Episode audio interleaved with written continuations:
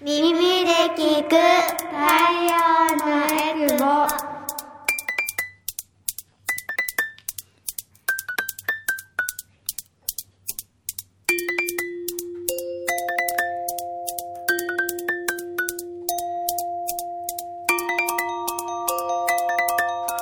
ラジオ沖縄オリジナルポッドキャスト耳で聞く太陽のエクボこの番組は沖縄の子育てをもっと楽しくをモットーに活動しているエクボママたちが様々な子育て情報を発信しています。子育て真っ最中のママたちが作っているフリーペーパー太陽のエクボのラジオ版になります。改めましてパーソナリティの晴れママです。私は大阪出身で小学5年生と3年生の2人の子育て真っ最中です。普段はフルタイムとして会社員で働きながら、会社員として働きながら太陽のエクボではイベントの司会だったり広報活動などをしています。では今回登場してくれるのはあざまるさんです。よろしくお願いします。はい、よろしくお願いします。あざまるです。私はエクボママとして、えっと、11年間活動に参加していて、今は5年生と3年生と3歳の3姉妹を育てながら、えっと、あちこち営業行ったりとか、打ち合わせ行ったりとかしています。今日ちょっと娘たちも一緒なので、ガタンゴトン、ギャーという声が入っちゃうかもしれないんですけれども、よろしくお願いします。はい、あの、太陽のエクボのエクボママたちはいろんなところに子連れでっていうところがありますので、ね、あの、今、お利口にしてますけど、ちょっと飽きちゃうかもしれませんね。はい。では、今回のテーマいきたいと思います。えー今回ですね、えーお話しする内容なんですけれども、今回は、親として影響を受けた映画ということで、お話し始めたいなと思っているんですけど、はい。はい、あざまるさんは、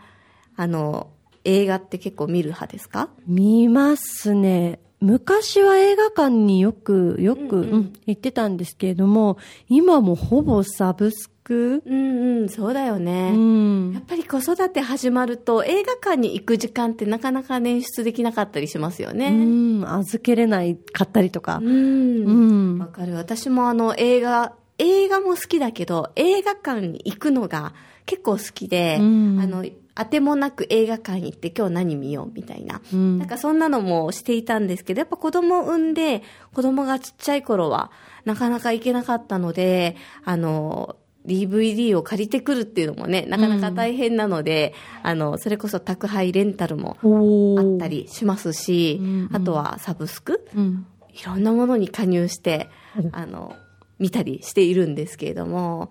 でもやっぱり子供が小学校入ったぐらいから私は月に1回ぐらいは映画館に行けるようになおー、いいですね。そうですね。それもまあリフレッシュかなっていうことで、あの、聞いているパパとか、おじいちゃんおばあちゃんにはぜひお願いしたいんですけど、やっぱり家を出て、あの子供のことを気にしない映画館の空間ってすごいリフレッシュなので、そうですよね。ね、そういう時間をこう与えるだけで逆にご機嫌を取れるっていう、うんうんウィンウィンな関係に、翌週のね、一週間のあの、テンションが高いお母さんでいられる。そうそうそうそうなるのかなと思うので、これっていう映画はね、ぜひ見に行く時間を与えてほしいななんて思うんですけれども、はい。あの、今回、まあ私が何個か紹介したいなっていうおすすめというよりは、まあ親として影響を受けた映画の話をしていきたいんですけれども、はい。映画ってやっぱ見る人によって、ちょっとこう感想が違ったり、うん。深く見る人、うん。浅く見る人、うん。ここ見るのみたいなうん。ところもあると思うんですけど、私がまあおすすめしたい一本目は、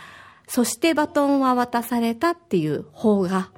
です。はい。あの、浅丸さんも見てくれたんですよね。今朝ね、見て、もう、うるうるしながらの朝食でした。そうですね。やっぱ涙なくては見られないかなっていうような、まあ、特に親目線で見ると、本当に、あの、いろいろ感じることがある映画かなと思うんですけど、まあ、この作品自体は2019年に本屋大賞を受賞した瀬尾舞子さん原作のあの小説を映画化しているもので、小説は読まれました。は読まなかったんですけれども、このあの小説自体も結構話題になったので、私もあの、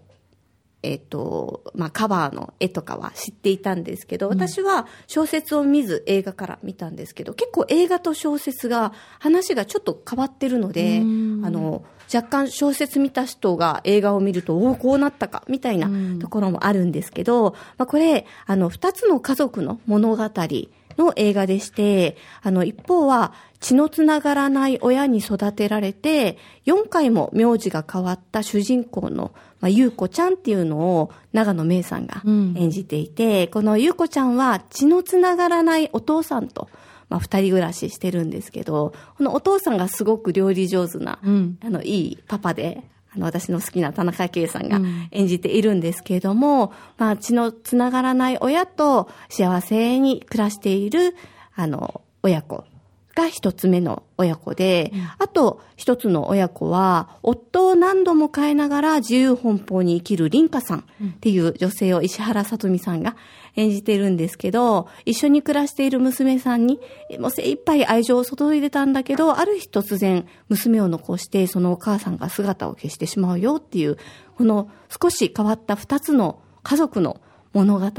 だったんですけど、あざまるさんは見てどうでした？あー、どっちも、どっちの家族を見ていても、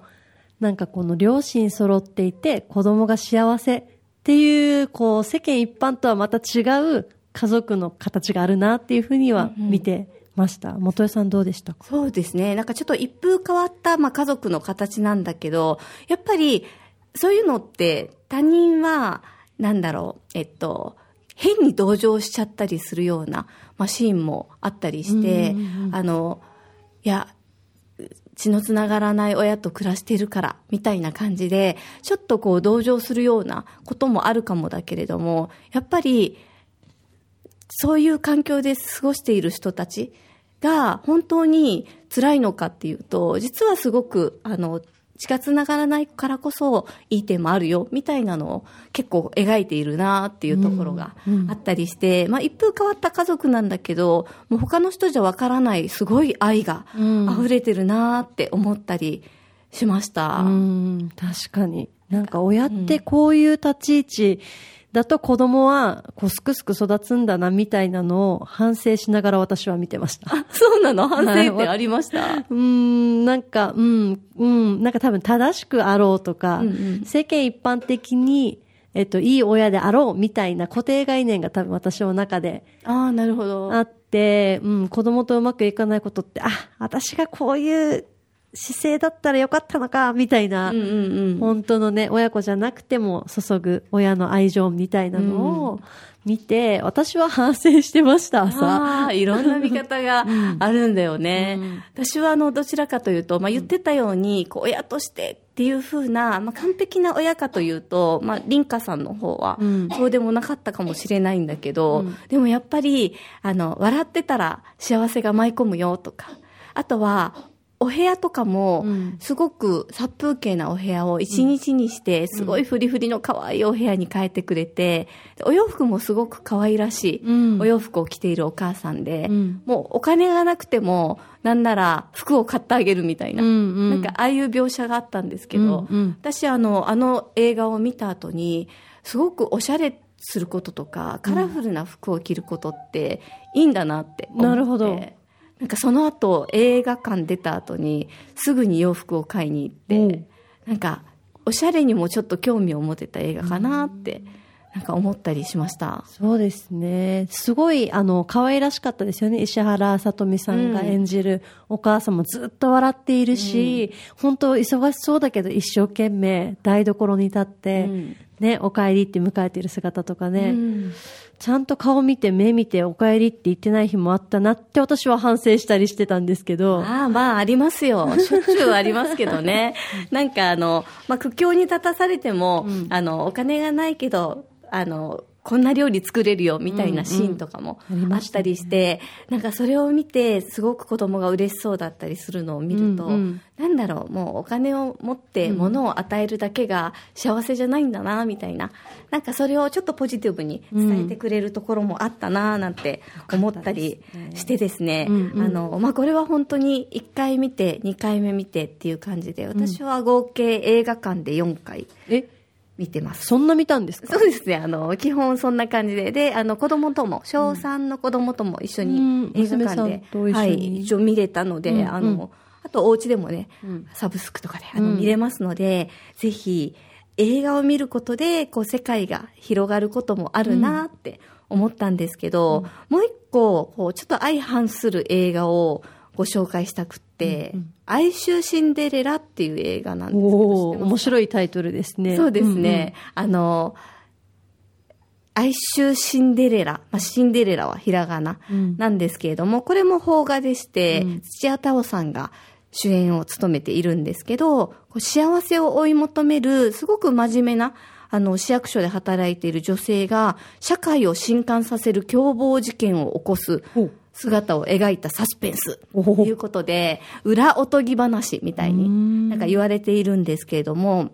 あの、市役所に勤めるその小春ちゃんっていう子はすごく平凡な毎日だったんですけど、ある日もう突然不幸に見ま見舞われて全部失っちゃうんですね。うん。で、人生諦めかけた時に、もう、あの、王子様みたいなうん。素晴らしい男性が現れて、その男性の娘さんと一緒に、うんあの、暮らしていくんだけど、っていうような物語なんですけど、これなんかおすすめかというと、うんめちゃくちゃ賛否両論あってえ、、そうなんですか？あの、私は一回目見た時に、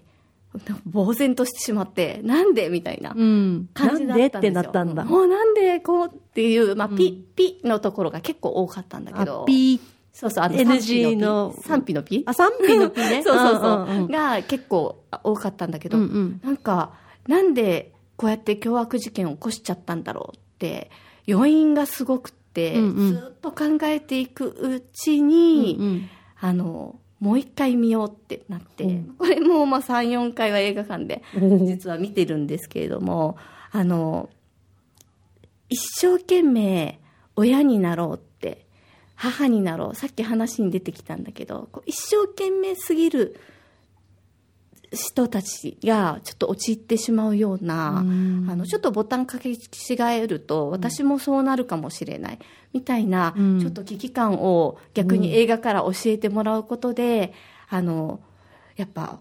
親なんだからとか、うん母親なんだからってめっちゃ言われたりしません？言われたりしますね。うん。親戚からも言われるような気はします。そうそうそうそう、うんうん。あの、まあ、ご年配のね、親戚だったり、まあ、うん親から、こう、親だからちゃんとしなさいとか、うん。親なんだからしっかり、みたいなうんうん。ことを言われているのって、うん。結構、聞き流してても頭に残ってることで、うん例えば子供が怪我した時とかに、あ、親なのにって思います。うん、なんか失格って思っちゃいますよね。そうそうそうそう手繋いでいればこけなかったのにとか。うんうんうんうんうんうんうん。なんでこんなものをやってしまったんだろう、うんみたいな、なんかそういう思いうん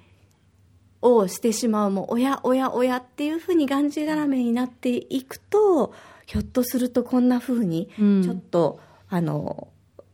愛が一つうん。かけ違えると、うん。こんな風になっちゃうかもっていうのを、やっぱりあの平凡にのほほんと暮らしてるとわからないところを映画からちょっと気をつけなさいって言われたような気がして、まあ、映像もすごく素敵だし、それこそファッションもめっちゃ素敵なので、うん。ぜひ見ていただきたいなと思ったのが、まあこの2作が私の中で影響を受けた、うん。ちょっとこう、世界の見方を変えてくれるような映画だったんですけど、あざまるさんは何かおすすめってあるんですか？何でしたっけ？石原さとみさんが演じている、あの、母親を演じている、マザーっていう映画があるんですけれどうんうんうんうんも、多分、その、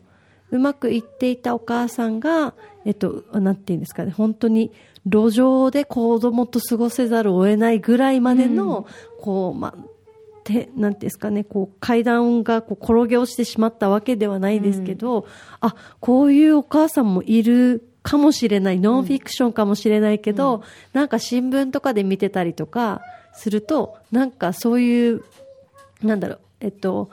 お母さんもいるな、なんかこう、子育てがうまくいってなかったりとか、本当学校に通わしきれなかったりとか、あの、してるお母さんもいるなってすごくなんか紐付けというか、あって、うんうん。フィクションだけど、ノンフィクションに近いような。うん、聞くような感じだったので、石原さとみさんがあの役演じるんだっていうことを一個すごいなって思ったんですけども、ううん。んうん。なんか一見ダメ母とか、なんかこう、あ、なんていうかな、あのお母さんはこう、どうだみたいな固定概念っていうか、がなんていうんですかね、あのお母さんは正しくないよねみたいな社会の排除をなんかすごく感じるなっていうふうに思って、でもそれへの危機感って多分私自身もへ普通に子育てしていたら感じるんだはずって思いました。近所からこう見られてたらどうしよう、親戚からこう見られてたらどうしよう、PTA からこう見られてたらどうしようみたいななるほど。ううんん、のは、ああ、るんだっていうふうに思って、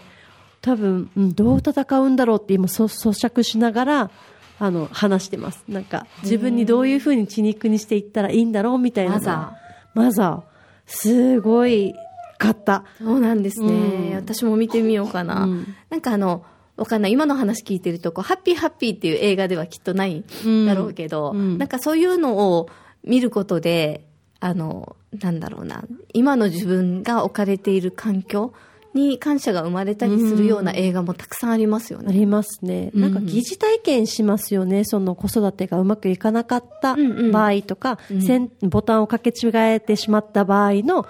母親像とかっていうのうんを映画を通して疑似体験するので、そうね、うん。実際にやりたくないこともあるけど、うん。なんかそうやって、あの、お家になかなかいながらね、うん。いろいろと、あの、お出かけすれば、あ、こういう人もいるんだって思うけど、ん。やっぱり特に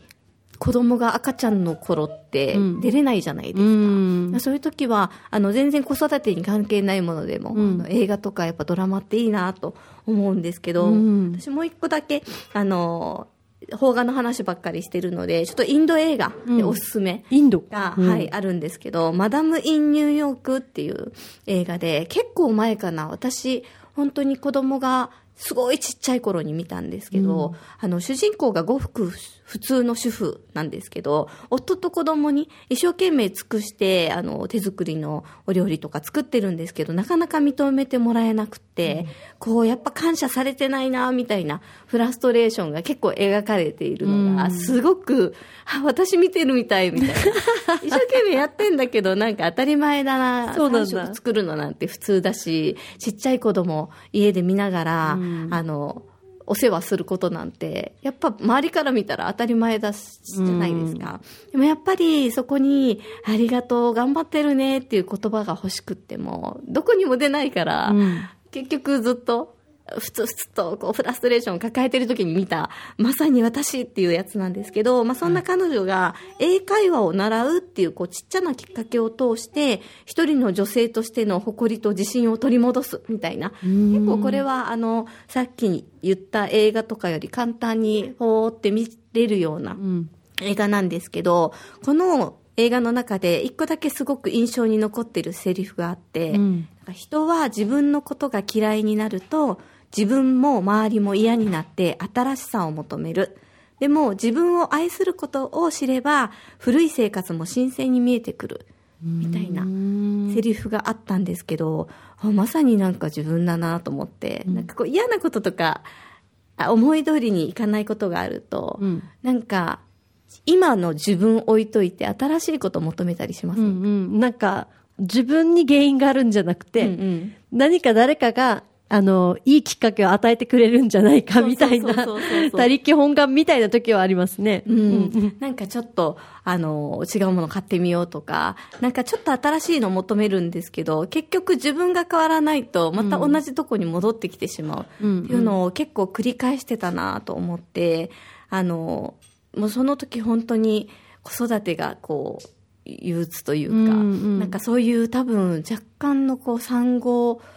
のホルモンの乱れで、結構落ち込んでた時期だったんですよ。晴れママさんが？そうですよ。本当怖いんですよ。あの、今思えば全然何が辛かったんだろうぐらい、うん結構普通に夫も理解があって手伝いもしてくれるし、そんな遅く帰ってくる人ではなかったんですけど、うんうんなかなか孤独な時に、なんかこの映画を見たものだから、そっか、みたいな。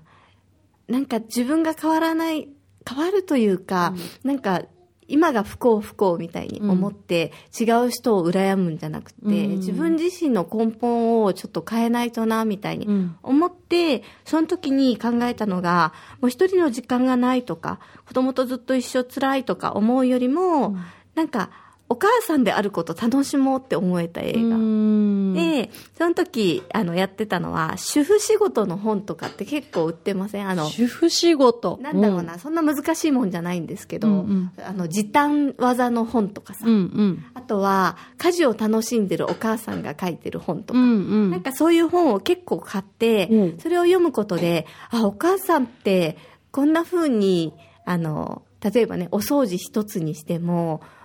あの、こだわると、こんな風に楽しい本書けるんだとか、うんうん。なんかそんな風に思って、主婦仕事の本読んだり、うんあとキッチングッズをちょっと新しいものを、ちょっとだけ取り揃えることで、うん料理嫌いの自分が料理をちょっと好きになるきっかけみたいな。どんなのがあるんですか？あ、あのー本当にあれです。ただ、便利グッズとかじゃなくてうん、可愛、い計量カップとかですよ。なるほど。モチベーション上がりますね。そうそうそうそう、んんあと、お皿とかも、うんなんか真っ白なお皿じゃなくて、うんちょっとカフェに出てきそうな、あのー素敵なお皿とかに、ちょっと変えるだけで、うんやっぱさ、目玉焼き一つは映えません、映えますね。白い皿じゃなくうんて、ちょっとね、あの、カフェっぽい感じで、ちょっと、リーフレタスでも添えればちょっとっぽく見えそうな。そうそうそう、そうリーフレタス。あの頃は、うんリーフレタスを添える、うん私は、あの、余裕がなかったんです、心に。いや、大丈夫です。ないですよ。私も現在進行形で。おしゃれなリーフレタスとかさ、なんならさ、パセリとかさ、添える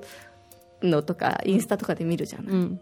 いや、パセリとかもう添えてる場合じゃねえ、みたいな。なんか、そんな感じで、あの、どうしても、そういうのができなかったんだけど、やっぱりお皿変えると、なんかもう一手間加えたくなったりするんですよね。だからそんな風に、ちょっとこう、自分を変えようって思えたのが、マダム・イン・ニューヨークっていう映画でした。いいですね。時々はお母さんね、うん自分の時間作って、好きな映画一本見て、スカッと。そうね。ね。してください。うんしていただきたいので、ぜひ、あの、おすすめの映画情報とか、あの、リフレッシュの仕方とかあれば教えていただきたいななんて思いますが、はい。今日はですね、親として影響を受けた映画ということで、あざまるさんとお二人でお話をしていきました。はい。子育て真っ最中のママたちが作る沖縄の子育てを応援するフリーマガジン太陽のエクボは沖縄ファミリーマートや児童館などで手に入ります。サポーターも募集しています。詳しくは太陽のエクボのホームページをご覧ください。またこの番組では皆さんからのメッセージも募集しています。エクボアットマーク r 沖縄 .co.jp ekubo アットマーク inawa.co.jp もしくはツイッターでハッシュタグ全部ひらがなで太陽のエクボでつぶやいてください。番組のフォローもお願いします。耳で聞く太陽のエクボ。次回もまたお楽しみに。